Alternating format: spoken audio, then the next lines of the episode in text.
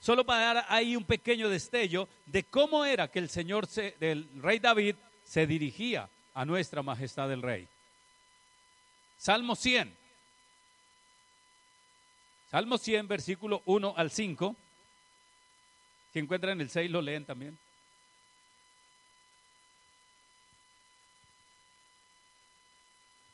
Dice la palabra, porque el Señor dijo, ¿de quién? De David. ¿Qué dijo de David? Que era conforme a su corazón. Aquí lo podemos ver. ¿Por qué es que lo dice? Porque David decía esto, cantad alegres a Dios. O sea que el hombre era un rumbero de tiempo completo. O sea, David no era de los que cantaba ahí como escondidas y no. Y si recordamos después la historia de cuando él trajo el arca a la casa de Dios, dice que él danzó con todas sus fuerzas, de tal manera que su esposa lo menospreció. Pero a él no le importó, porque a él no le importó perder la dignidad frente a su esposa o a los criados, a las criadas. A él lo que le interesaba era cantar alegre al Señor, danzar alegre al Señor. Dice, cantad alegres a Dios, habitantes de toda la tierra. Servid a Jehová con alegría. Venid ante su presencia con regocijo. Alegres, con alegría, con regocijo. Reconoced que Jehová es Dios. Él nos hizo y no nosotros a nosotros mismos. Pueblos suyos somos y ovejas de su prado. Entrad por sus puertas con acción de gracias, por sus atrios con alabanza. Alabadle, bendecid su nombre, porque Jehová es bueno y para siempre su misericordia y su bondad y su verdad por todas las generaciones. Aleluya. Ahora puede tener una pequeña luz o un vislumbre de por qué el Señor dijo, ese muchacho es conforme a mi corazón. Y hoy el Señor quiere que nosotros seamos como tal. Que también nosotros, cada vez que venimos a congregarnos frente a su presencia, nosotros vengamos y cantemos alegres. Por eso yo le insisto muchas veces al jajaja. Es importante porque al Señor le gusta el jajaja. Al Señor le gusta que nosotros le cantemos alegres, que estemos felices todo el tiempo. Y repite tres veces, dice, cantad alegres, a servir a Jehová con alegría, venid a su presencia con regocijo. Repite más la palabra alegría, regocijo, a que cualquier otra palabra. Entonces, ah, necesitamos ser alegres. Y si hablamos de regocijo, ni se diga, hay mucha cosa por hablar. Pero la Biblia habla algo importante, es que el hombre pecó. Y desde entonces Dios ha tratado de muchas formas, de muchas maneras, de atraer, de atrapar su corazón una vez más. Porque en el huerto del Edén, antes de pecar, eran llaverías, eran super amigos, porque hablaban de tú a tú. El uno hablaba y el otro respondía, luego Adán hablaba, Dios respondía o Dios escuchaba, y e, etcétera, etcétera. Era una relación súper, súper, súper chévere. Era fluida la relación. Pero luego el hombre pecó y se acabó esa relación. Y desde entonces Dios está tratando de poder atrapar el corazón del hombre a tal punto en que pueda otra vez tener esa relación fluida con Él. Y que Él pueda decir, wow, ahora hay una Bakú conforme a mi corazón, hay un Jaime, hay una Nancy, hay una Carlina, bueno, etcétera, etcétera. Ponga allí su nombre, que el Señor pueda decir eso de nosotros, que ahora nosotros tenemos un corazón conforme al de Él. Me imagino el deseo de Dios. No sé si alguna vez usted ha enviado a alguien por alguna, algún mecato a la, a, la tienda, a alguien, porque usted está... Las mamás entienden más de esto cuando dicen que tienen ah, antojos en sus embarazos, ¿no? Cuando se quiere algo, se le hace agua a la boca y lo quiere y lo quiere y hace lo que sea propio y necesario por tener lo que desea. Si eso es para nosotros los seres humanos, el deseo de obtener algo material, así sea un poquito, ¿cómo es el deseo de Dios para volver a tener esa relación de tú a tú con nosotros? A tal punto que Él envió a Abraham, Él envió a Moisés, Él envió a Samuel, Él envió una cantidad de profetas en busca de esa relación de tú a tú, de que el pueblo volviese a tener una relación cercana con Él. Pero todos ellos fracasaron. Cuando no la, la, embarraba el uno o fallaba el uno, fallaba el otro, pero en algún punto de la relación se rompía la comunicación. Solo hasta que encontró al rey David. Y ese muchacho, desde muy joven, comenzó a dar la talla de buscar a Dios, de adorarlo con todo. Según data la, la, historia, David era un chiquitín, pero Dios mío, era de un corazón bien gigante para adorar a Dios. Era de cuerpo pequeño, pero de un corazón gigante para adorar. Y eso es lo que Dios quiere hoy. Gigantes que le adoren en espíritu y en verdad. En su espíritu. Que realmente nosotros busquemos el rostro de Dios. Solo el rey David logró ese propósito tan grande, ese anhelo tan grande que Dios tenía en el antiguo pacto. Pero volvió otra vez, partió David Luego viene su hijo Salomón, que trabajó un tiempo muy bien con Dios pero después se dejó ganar por las mujeres. Dejó dañar su corazón por las mujeres y ahí fracasó. Entonces el Señor dijo, no, definitivamente esto no funciona, solamente un hombre me ha adorado, he tenido una relación con él y ese se llamó David, ahora me va a tocar hacer algo más. Voy a enviar a Jesucristo. Y luego envió a Jesucristo para restaurar o restablecer esa relación. Esa fue la carta definitiva que el Señor envió. Envió a Jesús. Probablemente él no sabía, el diablo no sabía lo que Dios estaba pensando y el diablo pensó, bueno, yo voy a matar a este para que todo se acabe. Ya no pudo con el antiguo pacto, ahora menos. Pero el diablo no sabía que Jesús realmente podía vencer todos los obstáculos y devolver esa relación, esa comunicación, porque luego, antiguamente recuerden que solo el Espíritu Santo estaba sobre tres personas, que era el profeta, el sacerdote y el rey. Pero Jesucristo en su amor y en su gracia, luego ahora pudo restablecer la relación con todo aquel que le acepte. Todos los que aceptamos a Jesucristo como Señor y Salvador, podemos tener un corazón conforme al de Dios. Ahora, cuando se habla en el cristianismo actual, después de Jesucristo, un corazón conforme al de Dios es tener una mente conforme al de Dios.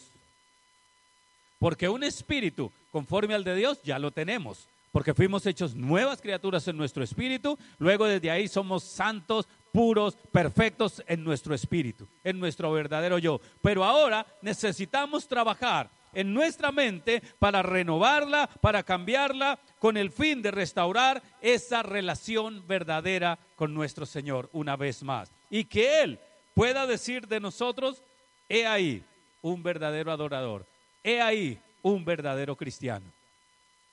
Pero hay que darle duro a la mente. Si usted ya entregó su vida al Señor Jesús,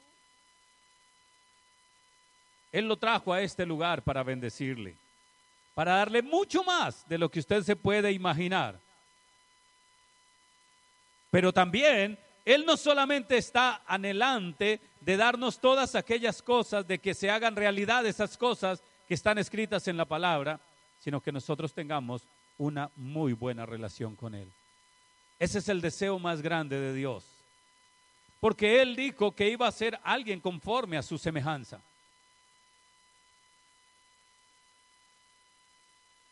¿Estamos nosotros dando la talla en relación con Dios? ¿Estamos acercándonos a Dios a la manera de Dios o a nuestra manera?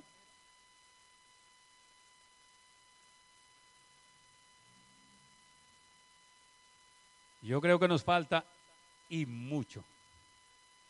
Y mucho, porque lamentablemente nosotros acudimos a Él o tenemos de cuando en cuando una conversación con Él, es para pedirle, para que nos dé, para que me ayude, para que me sane, para que me billete, para muchas cosas. Solamente nos acercamos a Él para, esas cosas materiales, lo que perece. Pero Dios quiere una relación para que tengamos riquezas que a vida eterna permanecen. Ese es el deseo de Dios. No obstante, si nosotros somos más audaces e inteligentes, pues vamos a comenzar aprovechar estas cercanías con Dios cuando nos acercamos a pedirle para ir puliendo nuestra relación con Él, para ir sacando cosas que debemos sacar y adoptando otras que necesitamos adoptar, renovar nuestra mente, porque Jesús se entregó en la cruz del Calvario para darnos una nueva vida y nosotros tenemos que aceptarla. Aceptamos esa vida, la tomamos y ¿cómo renovamos nuestra mente? Comencemos a actuar como Jesús actuó. Punto. Ahí están los cuatro evangelios. Ahí está toda la historia de cómo actuó Jesús. Y si nosotros logramos comenzar a actuar como Jesús actuó, vamos a tener una mente conforme a Dios.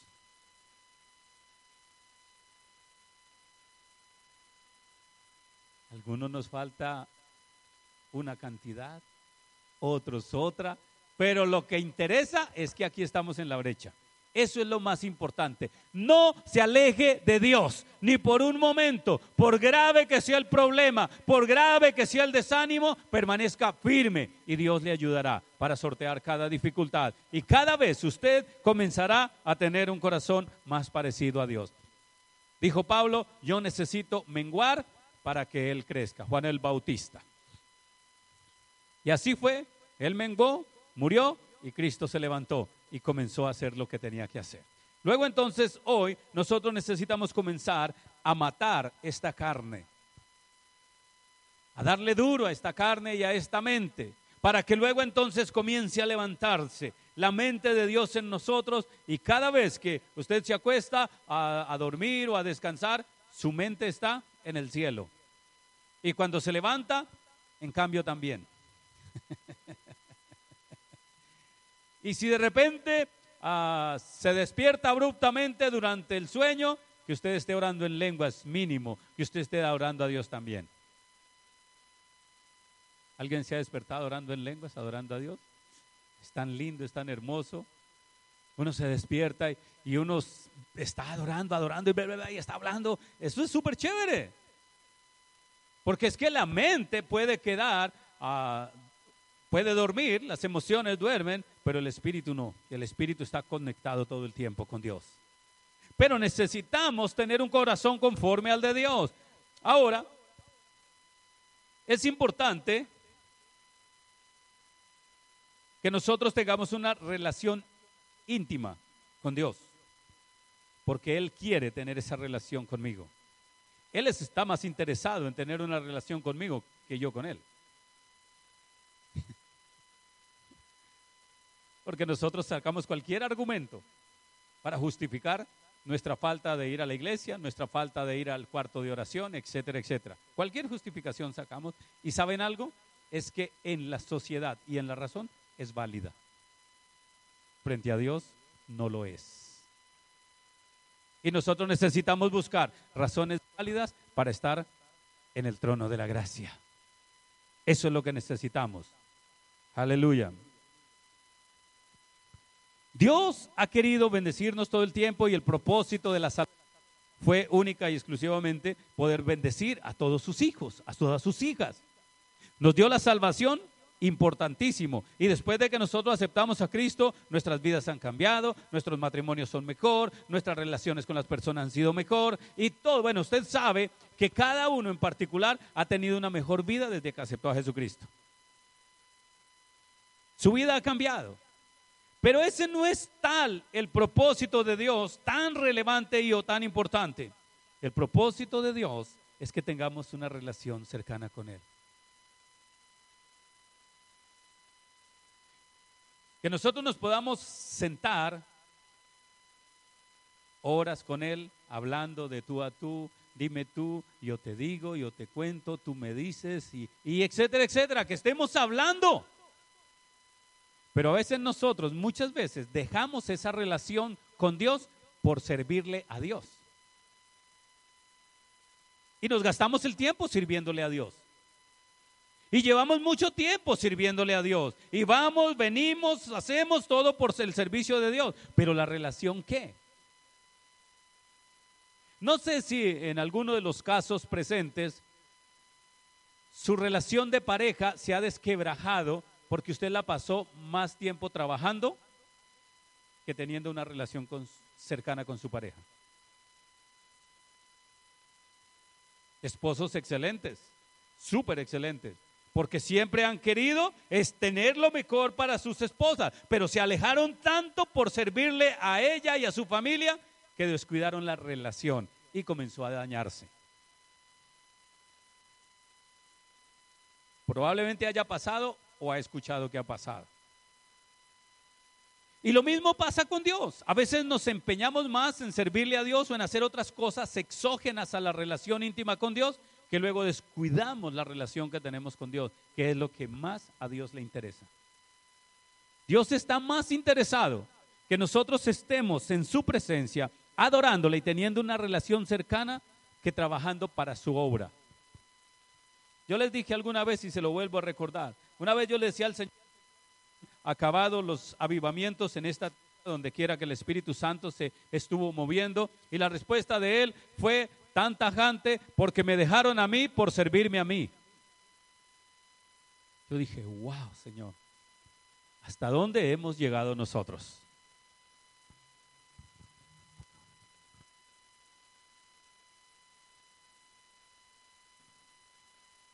Es tal el amor que nosotros tenemos para Dios que nos enfrascamos o nos hallamos trabajando más en su obra que teniendo una relación con, amamos, con el que amamos.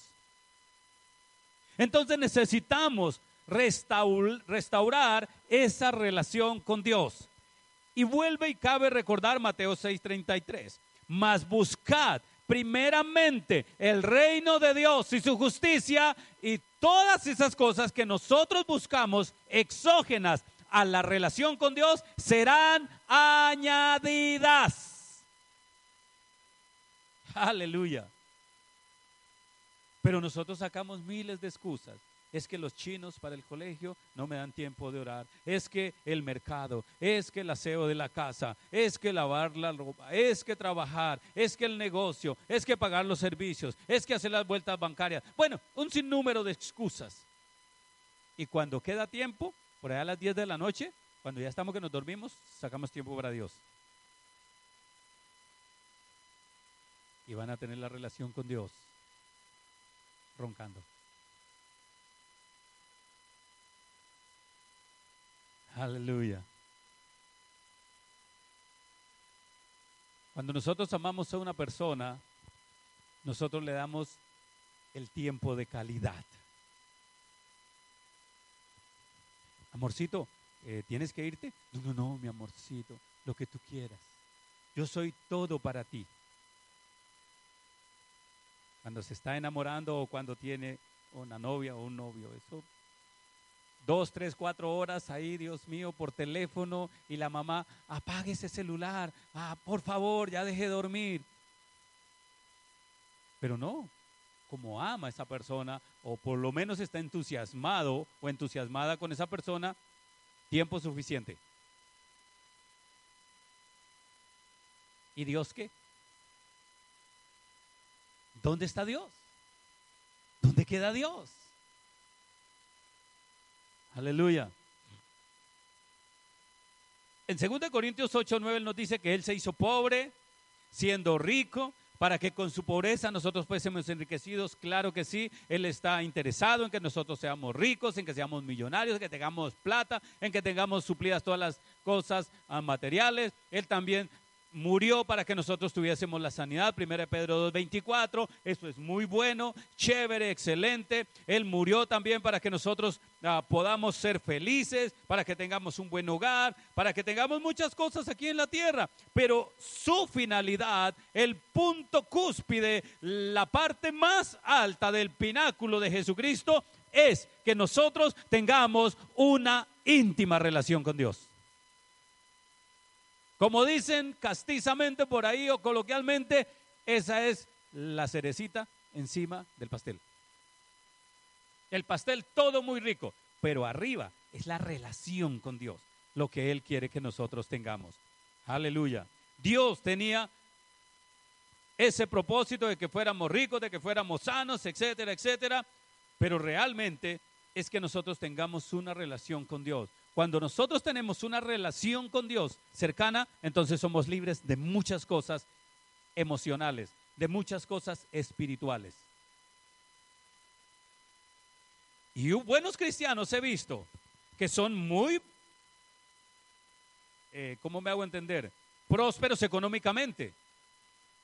Y han logrado sanidad, han logrado milagros, han logrado conseguir plata y siguen siendo cristianos pero viven atemorizados de muchas cosas. ¿Por qué? Porque no han tenido una relación con Dios, no han tenido una cercanía con Dios. Para nosotros, Dios debe ser nuestro todo. Dios debe ser nuestro todo. Aleluya. Él murió por el deseo insaciable que siempre ha tenido de tener una relación con nosotros. Él ha estado ahí por muchos décadas, por miles de años, dos mil años, deseoso de tener una relación con cada uno de nosotros.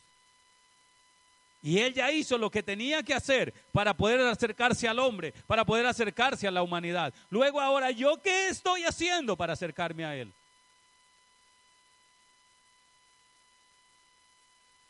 Aleluya. Pero ¿sabe qué es lo triste de la situación? En que poco hacemos para acercarnos a Él, pero sí hacemos mucho para que Él se acerque a nosotros.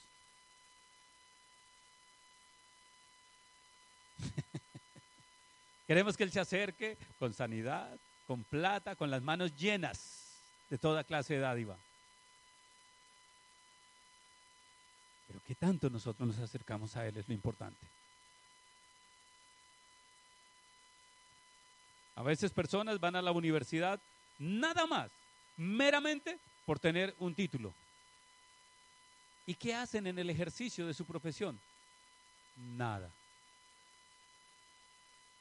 Luego ahora, por su gracia, ya nosotros somos hijos de Dios, necesitamos acercarnos confiadamente. Debemos entrar al cuarto secreto donde hay transformación.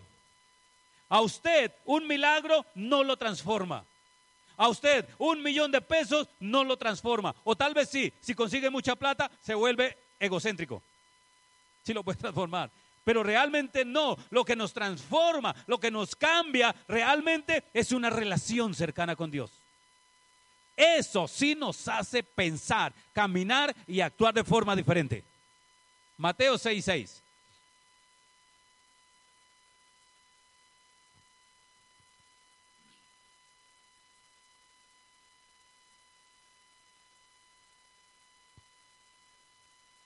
Mateo 6:6.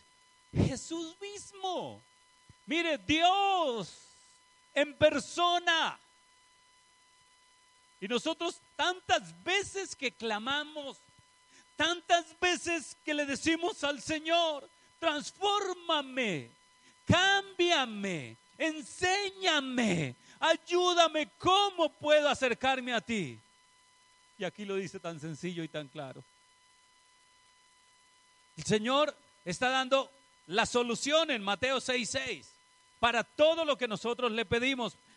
Dice, mas tú, cuando ores, entra a tu aposento y cerrada la puerta, ora a tu Padre que está en secreto y tu Padre que ve en lo secreto te recompensará en público. Aleluya. Dios no quiere que nadie nos interrumpa cuando estamos en su presencia. Dios no quiere la interrupción del trabajo. Dios no quiere la interrupción de los pelados. Dios no quiere la interrupción de la plata. Dios no quiere interrupción de cosas de este mundo, sino que cuando decidimos estar en su presencia es estar a solas para hablar con Él.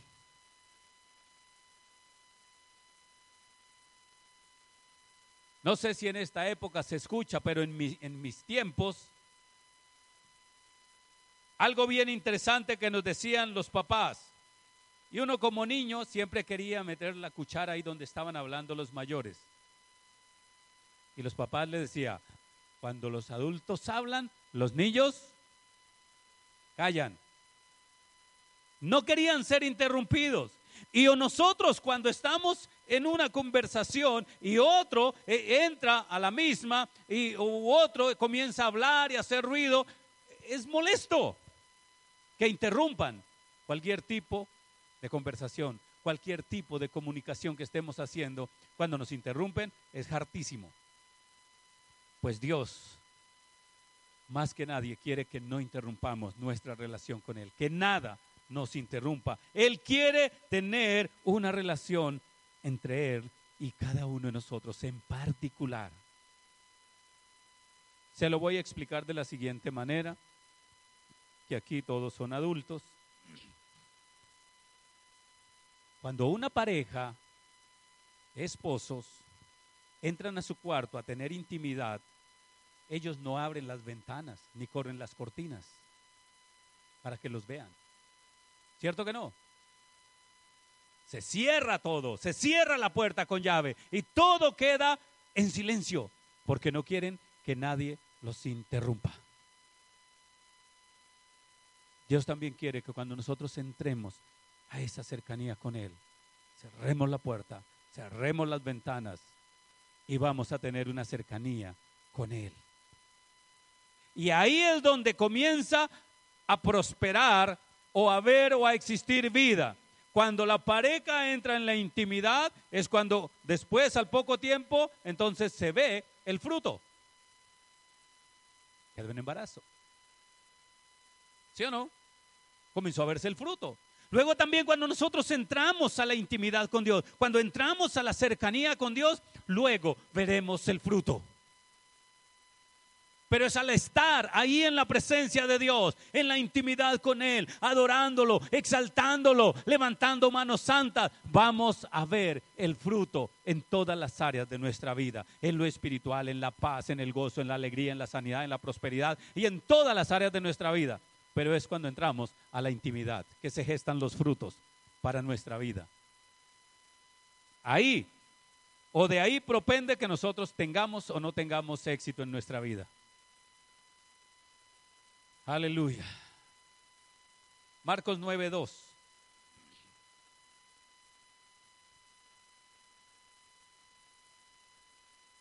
Marcos 9:2.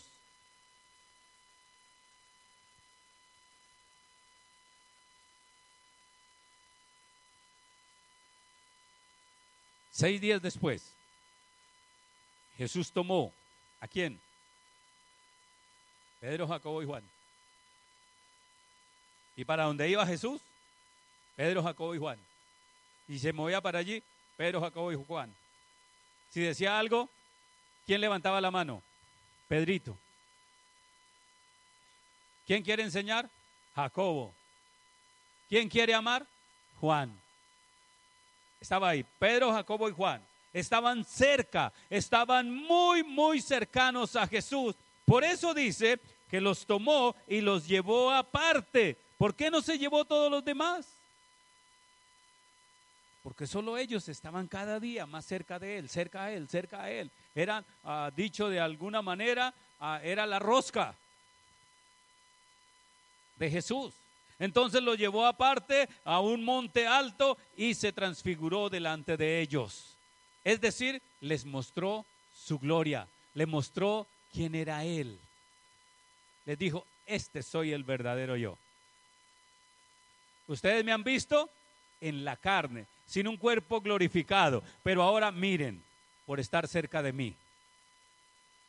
El Señor quiere que estemos cerca de Él para podernos mostrar su poder, para podernos mostrar su gloria, para podernos hacer ver lo que Él es capaz de hacer. Pero necesitamos estar cerca de Él, así como lo estuvieran Pedro, Jacobo y Juan. Ellos eran cercanos a Él y por eso Él les mostró su gloria. Él se pudo transfigurar delante de ellos. Es probable que cuando nosotros estemos cada vez más cerca de Jesús, más cerca de Jesús, Él puede mostrarnos su gloria. Él nos puede enseñar grandes cosas para que nosotros podamos vivir en esta tierra quieta, sobria y piadosamente.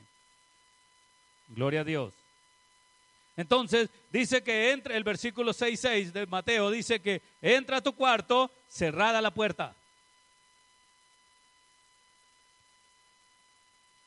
Cuando usted quiera entrar a su cuarto a orar, apague la olla pitadora donde tiene los frijoles, apague la estufa, apague el teléfono celular, desenchufe si tiene fijo. Es decir, no tenga distracciones, porque es justo, mire, es justo que usted tiene ese ardor intrínseco, ese deseo intrínseco de ir a orar, y ahí sí suena el timbre, ahí sí suena el teléfono, ahí sí entra la llamada de un lado y de otro. Pero el Señor dice, cierra la puerta. No es solamente literalmente cerrar el cuarto donde usted está, es cerrar la puerta a las distracciones que el diablo puede traer para que podamos tener una cercanía con Él, para que podamos tener una relación con Él. Tener una buena relación con Dios ah, es ah, estar con personas que quieren seguir a Dios y amar a Dios. No muchos amenes, pero es la verdad.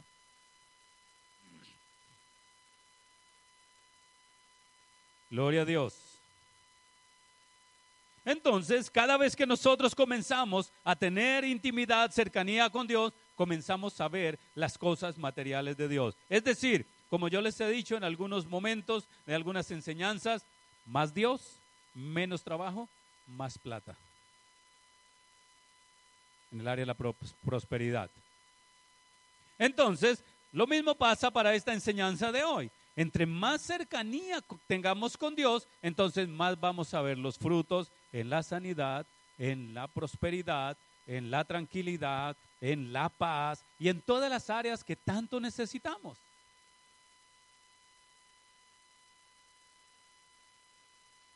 Pero hay que entrar al cuarto secreto, porque allí vamos a ser transformados. En el cuarto es donde se transforma uno. ¿Dónde se transforman las mujeres en su casa? En el baño. Bueno, a donde yo he conocido, la mayoría de las mujeres tienen un tocador, es en el cuarto, ¿no? Donde tienen ahí, ahí es donde cogen ahí todas sus cositas y entran de una manera y salen de otra totalmente diferente, porque son transformadas por todas sus ah, elementos que tienen allí para hacer su arreglar su belleza, para cambiar. Pero es allá en el cuarto, en la mayoría de los casos, donde tienen ahí sus cositas. su tocador aparece una farmacia ahí, el de mi esposa es así, eso es lleno de una cosa, otra, crema, crema, crema y cosas. Dios mío, si sacamos y hacemos una venta, Dios mío. Y ahí es donde se transforma. Porque ahí coge sus cositas y sus cremas y todas estas cosas y ahí es transformada. Y el Señor dice, entra al cuarto. ¿A dónde el Señor nos dice que entremos? Al cuarto para ser transformados. En el cuarto es donde nosotros somos transformados. Allá en el cuarto secreto es donde Él comienza a transformar nuestra vida. Así que la clave de la vida pública es la vida privada o en secreto con Dios. Porque Él dice claramente que el que nos ve o el que está en secreto es el que nos apremia públicamente, el que nos exalta públicamente. Luego entonces necesitamos estar ahí. Sabemos y entendemos. Y los que nos gusta orar sabemos que cada vez el diablo pone más estorbos. Cada vez hay más estorbos para que no oremos. Entonces, cierre la puerta. saque cada cosa, cada argumento, cada situación que se presente para no tener una relación buena, chévere, ciérrela. Ah, yo acostumbro a venirme cinco y media para acá de la mañana a orar y mi esposa me dice, no te vayas, quédate aquí. Pero yo me quedo allá cuando me he quedado. Entonces, Bartolo, la mascotica, Pancho, la mascotica, el loro, el pajarito, y bueno, cualquier cosa no me deja concentrar. Entonces, mejor me vengo para acá y abajo en la cueva de oración, allá me deleito en la presencia del Señor. Hay que cerrar, hay que sacar. Es toda la razón a que ella quiere, ah, es que no quiero estar sola, tiene toda la razón. Sí, porque me ama y quiere estar conmigo. Y en cambio yo con ella. Pero si yo quiero una intimidad con Dios, yo tengo que cerrar la puerta a muchas cosas. Ja, Y ese es el éxito, esa es la clave. Esa es la clave para que nosotros seamos exitosos por fuera, es ser primero exitosos por dentro. Y no obstante, cabe recordar que tercera de Juan 2 dice, amado, yo deseo que seas prosperado en todas las cosas y que tengas salud, así como prospera tu alma. Es decir, así como estás prosperando por dentro, por fuera también lo será. Entonces el ánimo para hoy es que nosotros realmente tengamos cercanía con Dios, porque Él nos anhela celosamente. Cuando yo comencé a entender esto, algo que hice fue sacar la televisión de mi cuarto. Sal fuera. y ya no hay televisión en mi cuarto. Entonces, ¿por qué? Porque cuando estamos en la habitación con mi esposa, pues lo que queremos es o dormir o platicar. Pero si hay televisión de por medio, aunque mi esposita dice, no te duermas, habla otro poquito, habla otro poquito. Yo le digo en lenguas. Pero es importante que nosotros entendamos que el Señor nos anhela. Santiago 4.5. Santiago 4.5, ¿qué nos dice?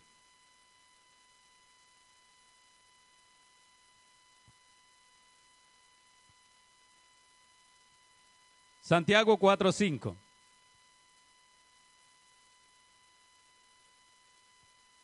Dice, el espíritu que él, ha hecho morar en nosotros nos anhela celosamente. ¿Cuántos han sido celosos?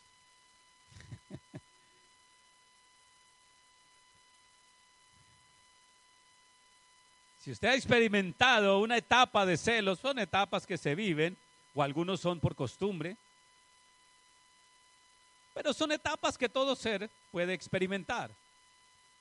Y cuando la persona es celosa, no quiere compartir la otra con nadie, no quiere que ninguno se le acerque, no quiere que haya interrupciones en su relación. Y el Señor dice que nos anhela el Señor no quiere un tercero en nuestra relación. Él quiere que seamos solamente de Él y para Él, como Él nos hizo exactamente, para Él, de Él y para Él. Esa palabra celosamente es una palabra hebrea que se llama kinab, que denota o, da una, una cualidad de emoción que puede ser buena o puede ser mala, puede ser positiva o negativa. Pero hay una de las tantas que hay allí, es que es una insistente devoción por la otra persona. Una insistente devoción. Y eso es lo que el Señor tiene para con nosotros, una insistente devoción, para tener una relación con nosotros. Luego ahora, ¿qué tanto insistimos nosotros como Él está insistiendo? Él nos anhela celosamente. Quiere decir que Él tiene una pasión, Él tiene una devoción hacia sus hijas, hacia sus hijos, quiere tener una cercanía. Él nos anhela celosamente. Luego, ¿cómo lo hago yo? ¿Me da jartera cuando me dicen ayunar o cuando me dicen orar? ¿O realmente digo, wow, es la oportunidad, chévere, es el momento?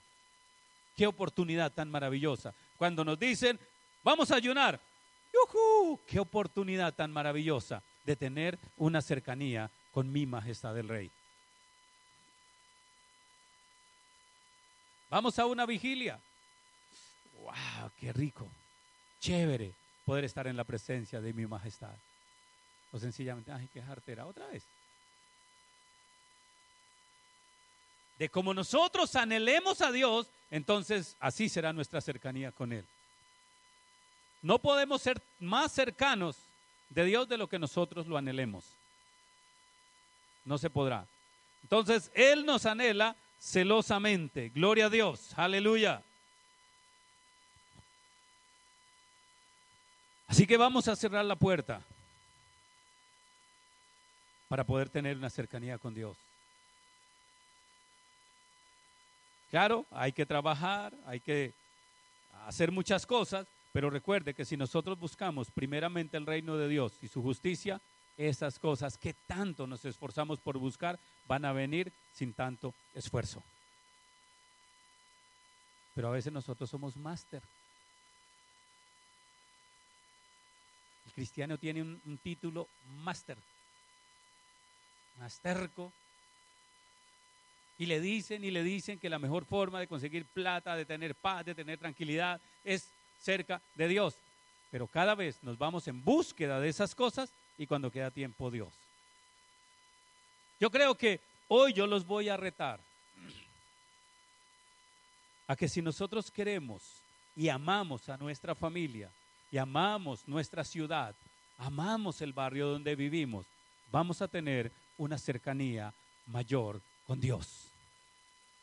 Y cuando nosotros seamos transformados en la presencia de Dios, entonces nuestro barrio será transformado. Hola. Entonces nuestra ciudad será transformada. Entonces nuestra Colombia será transformada. Pero todo depende de nosotros, los hijos de Dios, si tenemos una cercanía con el Dios Altísimo. Luego entonces yo les animo que a partir de hoy tome su cuarto de oración, Recuerden, para los que ya vieron esa película, Cuarto de Guerra, les animo a verla otra vez. Esto les va a animar una vez más para tener su cuarto de guerra. Es decir, su cuarto de oración, para que usted esté allí. Y allí da unos puntos especiales y unos triunfos muy notables que se dieron en la película. Así que pueda verla otra vez. Y esto le va a ayudar, porque la palabra de Dios hace cambios muy, muy notables cada vez que nosotros estamos en su presencia. Sale uno de verdad con deseo de amar a Dios, no sus cosas, no lo que Él nos daría. Nosotros lograríamos más dinero si estuviésemos en la presencia de Dios. Nosotros lograríamos más paz en nuestros hogares si estuviésemos en la presencia de Dios. Más milagros sucederían si estuviésemos realmente en una intimidad, en una cercanía con Dios. Entonces, vamos a ir a la presencia de Dios. Ay, pero es que hay tanta cosa por hacer. Sí, pero le puedo comunicar algo. Por más que usted trabaje 24 horas al día, nunca logrará hacer todo lo que usted quiere hacer. No le alcanzan mil años para hacerlo, no lo va a lograr. Entonces relájese en la presencia de Dios, saque tiempo para Dios y Él sí, va a ayudar a que lo que nosotros quizá no hacemos en 20 años, Él en un momentico lo va a hacer. Cierro con esta historia. No tengo exactamente, oh, a ver si tengo por acá, de, pronto tengo algo por acá, pero este es para el domingo, pero bueno, le voy a adelantar algo.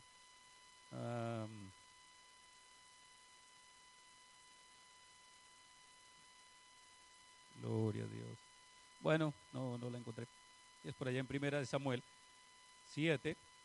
Y resulta que el arca de Dios la tuvieron 20 años en una familia, en una comunidad, en un kibut, en una aldea, como le quieran llamar.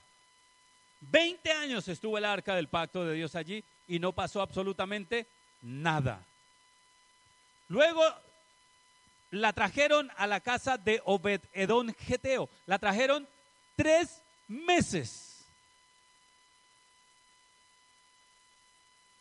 Y en tres meses ese hombre fue bendecido sobremanera, porque él se amaba la presencia de Dios. Él quería lo que estaba teniendo en su casa. Entonces, yo les animo a que usted se acerque a Dios con devoción. No se acerque a Dios por necesidad, acérquese por devoción. Y usted va a ver la gloria de Dios en su vida. Si usted se acerca con devoción a Dios y no por necesidad, sus necesidades serán suplidas por la devoción que le tiene a Dios.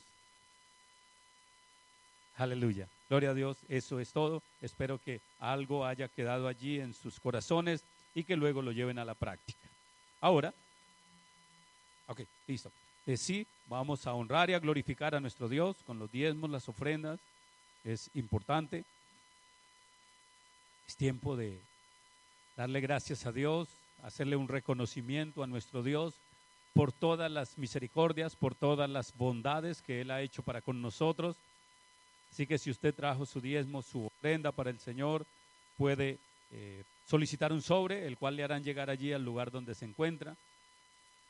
Solo levante su mano y dile a papito.